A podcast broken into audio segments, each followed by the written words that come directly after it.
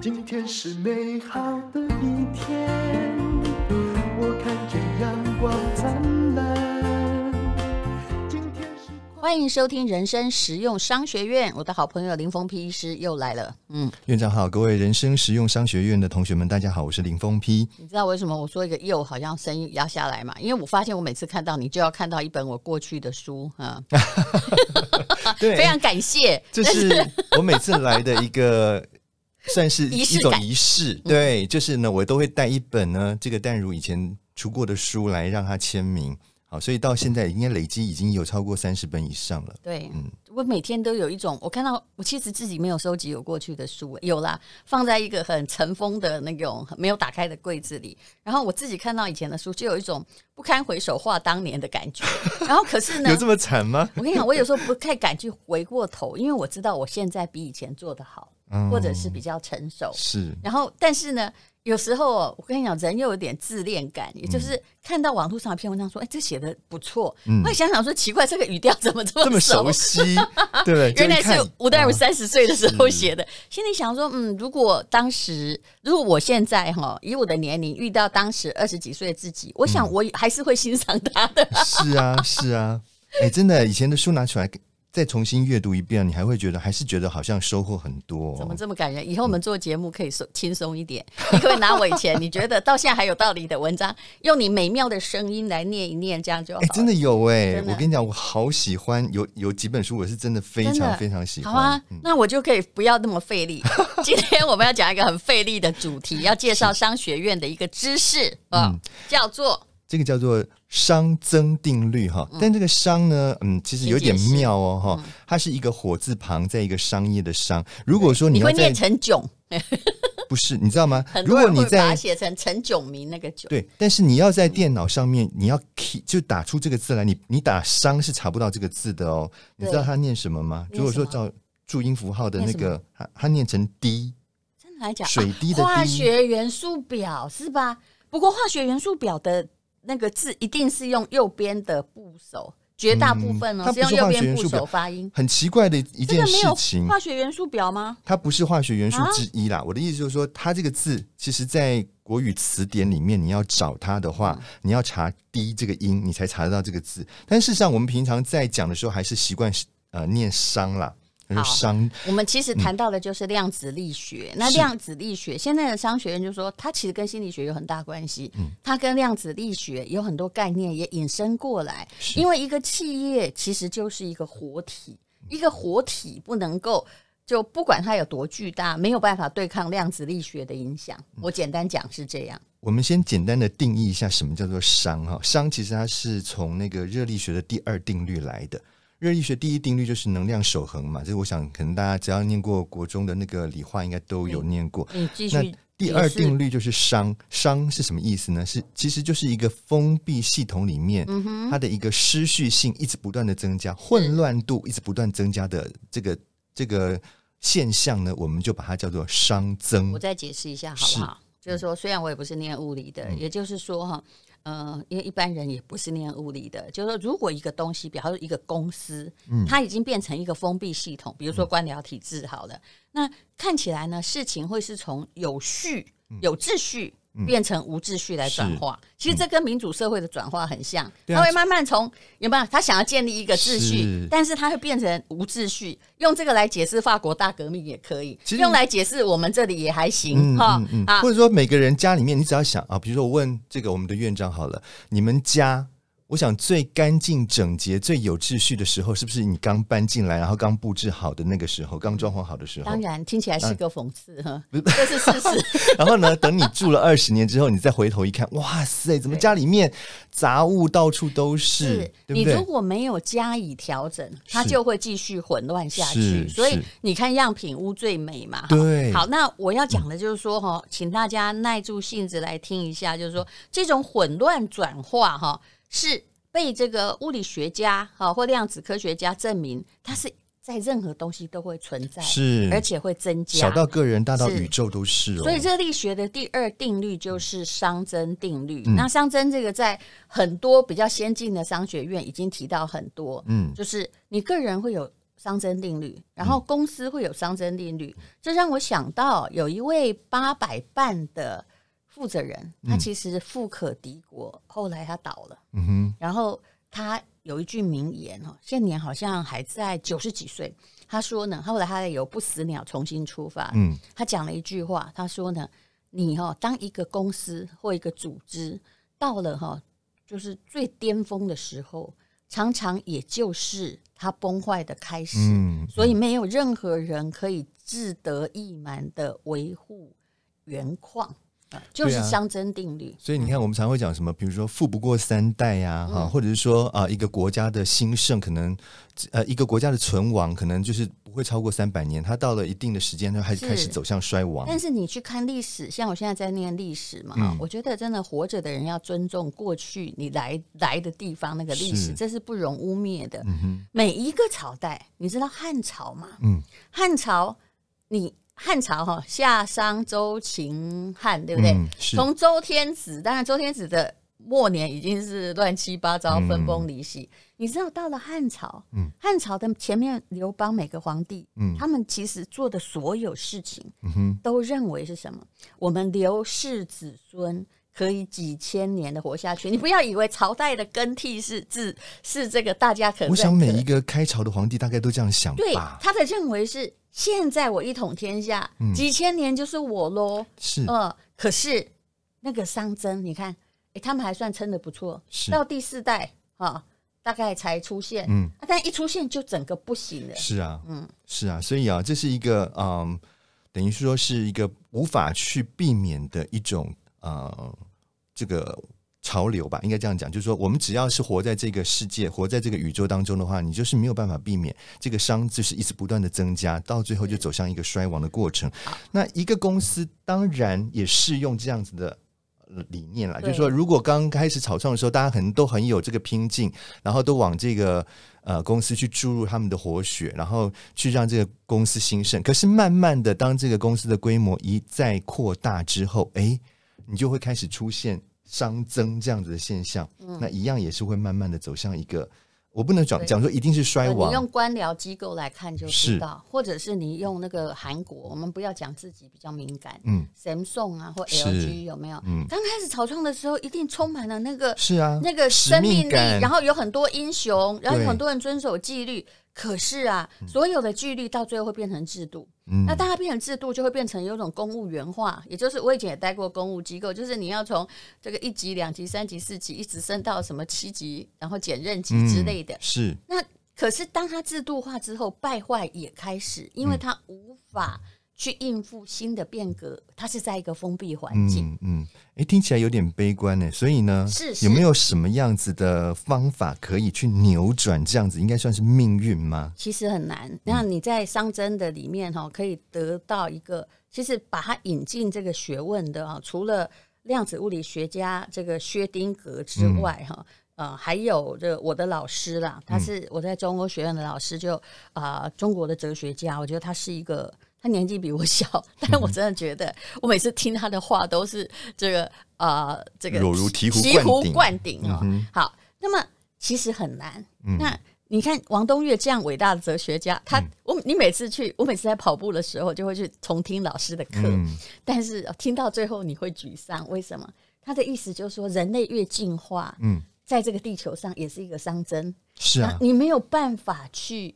逃离那个灭亡的命运，嗯，嗯，越进化不是越能生存，而是越加速灭亡。嗯，当然，它背后的哲学我无法在一分钟内讲完。嗯哼，可是你想想看，这不是吗？我们就用物质来讲，外在的现在不是都在讲碳中和是或者是啊、呃、这个什么双碳呢、啊？嗯、可是你有没有想过，我们在这个地球上刚开始也是一直发展，享受到现代的呃科技带来文明，可是负面是什么？是我们的臭氧层，对啊，二氧化碳一天一天的增加，这就是量子物理学的熵增啊。然后我们来看这个薛丁格来讲什么？哎、嗯，各位，你可以 Google 一下薛丁格照片，就是我心目中的帅哥长这样，快快快，就是有没有？就哎，你怎么不看吧？这小劳勃道尼，你看，哎呀，有啊，我这边有一张啊。哎，不要你不要看他老的时候，是、哦，我现在看到他是他四十岁差不多的时候，你干嘛看他七十岁的时候啊？是，是嗯、对不起。那个各位，我离题了哈。在生命是什么？你看，一个诺贝尔物理学奖的物理学家写生命是什么？他说呢，生命以负伤为生，就是你要去减你生命中的那些消耗和它产生的废物哦。对，人活着的意义就是不断对抗熵增的过程。什么叫熵增？如果我现在套一句我们的语言，如果你一直把人生的沉没成本、负面的情绪全部放进你的生命里，你的人生就在熵增。那这个熵增在物理学上，医生就知道了。嗯，其实每个会得癌症的人，除了 DNA 之外，有的都经过一段这个非常不准的实习，是是是，没错，这也是大家所认可的。嗯，所以你是一生命是在对抗熵增的过程。所以我现在讲到我的。抗，我后来了解这个理论之后，我在做什么？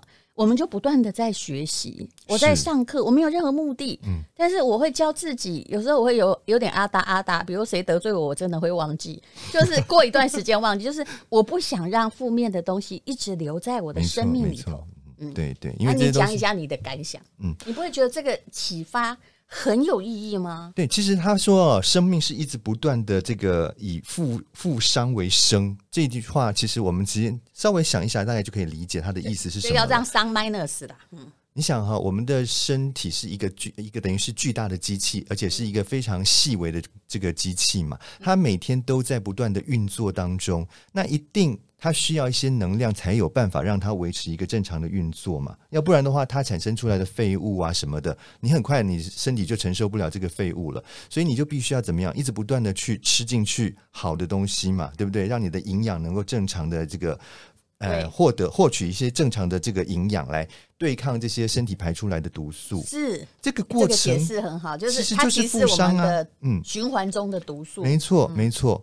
可是呢，诶，你这样讲就讲说，那奇怪，那如果是这样的话，那人应该可以生生不息才对啊。可是呢，很抱歉，虽然说我们努力的做工，努力的让自己的身体维持在一定的正常的轨迹上面做。这个运作，但是人还是没有办法避免一个慢慢老化的过程。就是你可以，好像我们常常很多广告词都说，有没有让你的肌肤恢复新生？嗯、是，还有或者干细胞让你的这个返老还童。嗯、但是你不可能百分之百的 recycle，你可能延续生命到一百二十岁，可是其实你还是你只是在减缓那个老化的过程。是，是那我要讲到的是这个，诶，提到伤针也应该是。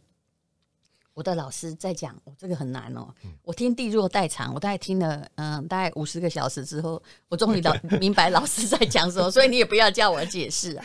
他把熵增解释成地弱代偿，那简单的说就是世界上的万事万物，包括人类。生存的强度会呈现递减的状态，嗯、一代比一代弱。我问你，你觉得你比一代比一代强吗？其实用我们的脑容量来算，嗯，你跟那个诶、欸、山顶洞人，我改更不差哇这，嗯，那当然你的跟很多 skill 或者是你的技巧知识，其实是因为后天环境学习的结果。是，是。但是你说为什么会叫地弱代偿？简单的说哈，这其实也是一个负伤的这个、嗯、这个。递减就是熵增的过程，但是我的老师很悲观呐、啊。嗯，那你要去想想看，说哈，嗯，他解释一个例子就很好。我问你，什么东西活得最久？在这不是算个体哦，人当然活很久，在所有动物中，嗯嗯、请问民族种族谁活最久？嗯、呃，不要只看到人，嗯，什么种族活最久？蟑螂嘛，哈，对啊，对啊。那请问它的构造是简单还复杂？应该算跟人比起来，当然算是简单的啦。是啊，嗯，那它为什么不会灭亡？我在想，它应该是一直不断的做一些突变，去适应这个环境的改变。它结构有没有人复杂？没有，没有，所以他自己活不长。是，可他一次可以生几只？哇，很多，是不是？嗯。那我们人就是慢慢慢慢的地弱代偿，就是我们现在只能生一只，甚至一只都生不出来。嗯哼。那我们遇到环境的变化，我问你，如果现在再来一个冰河期，蟑螂它可以再生存下去，一万只也有三只存下来。是是，因为它会突变呢，是不久会死光。对，有可能。可能留存下来的会非常非常少啦，所以在生物的演化中，是大只的先死还是小只？大只的啊，像恐龙嘛，对不对？你看恐龙，所以你长这么高是不利的哦，是哦，对不起。所以我简单的用很无聊的语言来解释这个概念。嗯，好，那在生命里面，你有没有想过有什么东西是你的象征？比如说。我今天觉得随便讲一件，嗯，这个了解熵增理论有助于你解脱原生家庭的困扰，嗯哼，因为很多人原生家庭的痛苦哦，你以为你是最特别、最被虐待的那个孩子，嗯，哦，就是心灵上受伤，是，可是事实上，我后来哈，当你有很多朋友，你就发现说，哎，大家受伤的模式还蛮相似的，嗯，那你要把这些伤痕带在身上吗？其实心理学就是在一个 minus 伤，就是让你负伤的过程中，让你的某个部分的 recycle。商学也是一个公司，一定有一些，比如说我们要做 KPI，或者要去解决呃呃这个 SOP 或解决某一些呃制造链上的瓶颈，就是再把那个产生的负能量的部分尽量哦，不能全部，无法全部，是尽量消除。嗯嗯嗯，对啊对啊，所以刚刚这样这个听这个院长讲了一番话，就觉得说，哎。好像也可以从从当中学到一些人生的这种哲理，就是我们其实不要太把一些嗯，可能你在年少时期所受到的一些，不管是不平等的待遇也好，或者是受到一些的一些这个挫败也好，一直不断的带在身上。你带在身上往前走的话，其实就是把这个伤一直不断的往身上累加，所以这样的过程当中反而是加速你的这个生命的这个衰亡。应该这样子说，是如果说你能够把这些呃不愉快的过往，慢慢的把它抛掉的话，那其实就是一个减伤的过程。你就把你身上的这些伤，把它给去除掉，那其实可以让你的这个人生走得更顺畅。所以你有时候会看到，比如说我会去正面还击这个酸民，其实我心里要不为所动才行。嗯、你的愤怒不能超过一分钟，然后你不要去吸带那个负能量。嗯、那你要知道说，你今天不是在纵容，好好你。其实呢，但是你自己不要期待啊！但是你就会去看，怎么世界上有那么多人，他自己的人生其实都是管控不好的，嗯，然后呢，却对别人的人生，就是到别人花园来这个放屎放尿啊，嗯、很有意见。我问你，他们人生的负伤多不多啊？不是人生的伤多不多？嗯，嗯，一定是多的，是不是？哦、他自己不但自己多呢，还把。这个伤害往别人身上丢，对，对不对？有些人如果今天我今天是，比如说老公被老板骂，然后回来打老婆，哎，回来骂老婆，老婆骂小孩，小孩踢狗，这个就是一个不断的把伤抛给别人的过程，是，对不对？对不对？他自己的这个伤值提升了还不够，还把这个伤值再把它延续到别人的身上去，让别人伤值也提高嘛？是是，对，对。那我这边有看到另外一。一个在讲，就是说怎么样在阻止这样子的一个这个封闭系统内的伤啊不断的增高的过程。这个很难，大家仔细听啊。第一个，因为我们刚刚提，既然提到就是熵这个定律呢，它是在一个封闭的系统当中嗯发生的嘛，嗯、所以如果要打破这一个呃熵不断增加的定律的话呢，那唯一的方法就是要把这个封闭系统改变成是一个开放性的系统，也就是说，你必须要不断的拓展。你的人生生活的领域，你不能一直永远的活在一个很局限范围里面，就是我们现在讲的常讲的舒适圈啦。是，如果说你有那个勇气去突破舒适圈，往知识圈的方向进展，你的这个呃生活领域一定扩张嘛。那慢慢扩张之后，就会有一个新有一些新的人，一些新的知识，一些新的能量进来，它就会慢慢的丰富你的人生啊。这是我们可以做的嘛？嗯，比如说。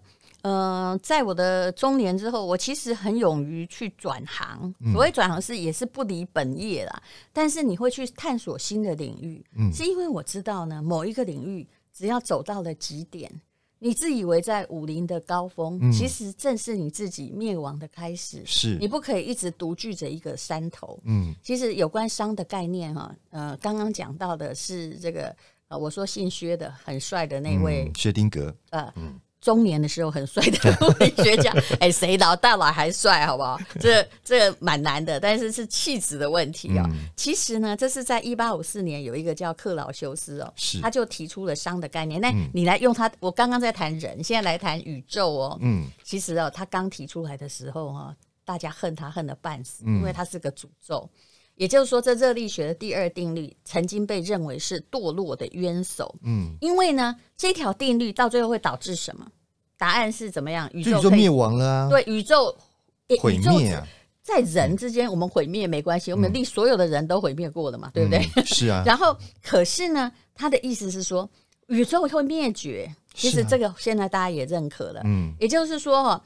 就是当时它是社会声誉最坏的定律哦，因为他这个克劳修斯提出的理论揭示了宇宙演化的本质，嗯，让大家对于宇宙永恒的幻想破灭，所以才会有那么多有没有？什么星球、太阳系、星际大战就从这来，是啊，是啊，就是他完蛋了，所以大家逃出来，你看哦，所以各位啊，站在最悲观看最乐观，你要怎么样？反正任何生命都会走向死亡。对，对啊，是这样子没有讲，就是说，嗯，就是没有错，就是说，它整个过程当中是一个慢慢趋向于这个灭亡的过程当中。但是，其实如果说我们一直不断的 沉溺在，就是说啊，反正到最后大家都会一定会灭亡嘛，所以我们就不要前进的话，那你觉得人类怎么会有前进呢？就完全就是停滞住啦。所以，虽然说整个宇宙是在走向一个呃逐步在走向一个结呃毁灭的一个过程，但是。至少我们生存在这个世上，我们有我们自己来到人世上的一个意义在嘛？我们还是必须要想尽办法的，让我们的呃这个生活的这个品质很好很高，然后让我们的下一代能够拥有一个更好的一个生活环境。应该要这样子去想这件事情，就是说，保持一个比较正面的想法来看待这个熵增的过程。有有人提出了三个要点，不过你听起来一定是老生常谈，反正你永远不可能哈。不让伤不增加，然后长生不死。是，那到底你应该如何来好歹让它增加的慢一点？我这样讲比较客观哈。是，也就是说呢，哦，一啊，多无聊啊，好好运动。第二，稳定你的心情，嗯，对不对？嗯，不要让你的任何东西来破坏掉你的生命的完整性。嗯，还有是什么呢？更简单叫。健康饮食啊，对啊，讲到最后就是一样的道理。是啊，是啊，其实这些过程当中都是在让你的伤慢慢的变少了。我只能这样讲，就是说减伤了，就是让这个伤值不要累积的这么快。嗯，但虽然说，嗯、呃，这有一点像是，呃，怎么讲，就是。你明知道，就是说到最后的命运还是不会改变，但是你在做一些努力，但是事实上这些努力还是值得啦。我们必须要这样说。也许对这世界上人类不值得，但对你自己值得。嗯、是啊，那一个可以不断减掉你的伤的人生，才能够是活到老。呃，大家还在你身上看得到生命力的人生。没错。嗯好，今天非常谢谢林峰皮医师，我们来讲这个概念哈，人生是一个减伤或负伤的过程，那个伤不是伤痕的伤哦。听到这儿，请大家一定要记住这个字，火字旁在一个商业的商。谢谢大家，谢谢大家。早上起床充满希望，今天是勇敢的一天，没有什么能够将我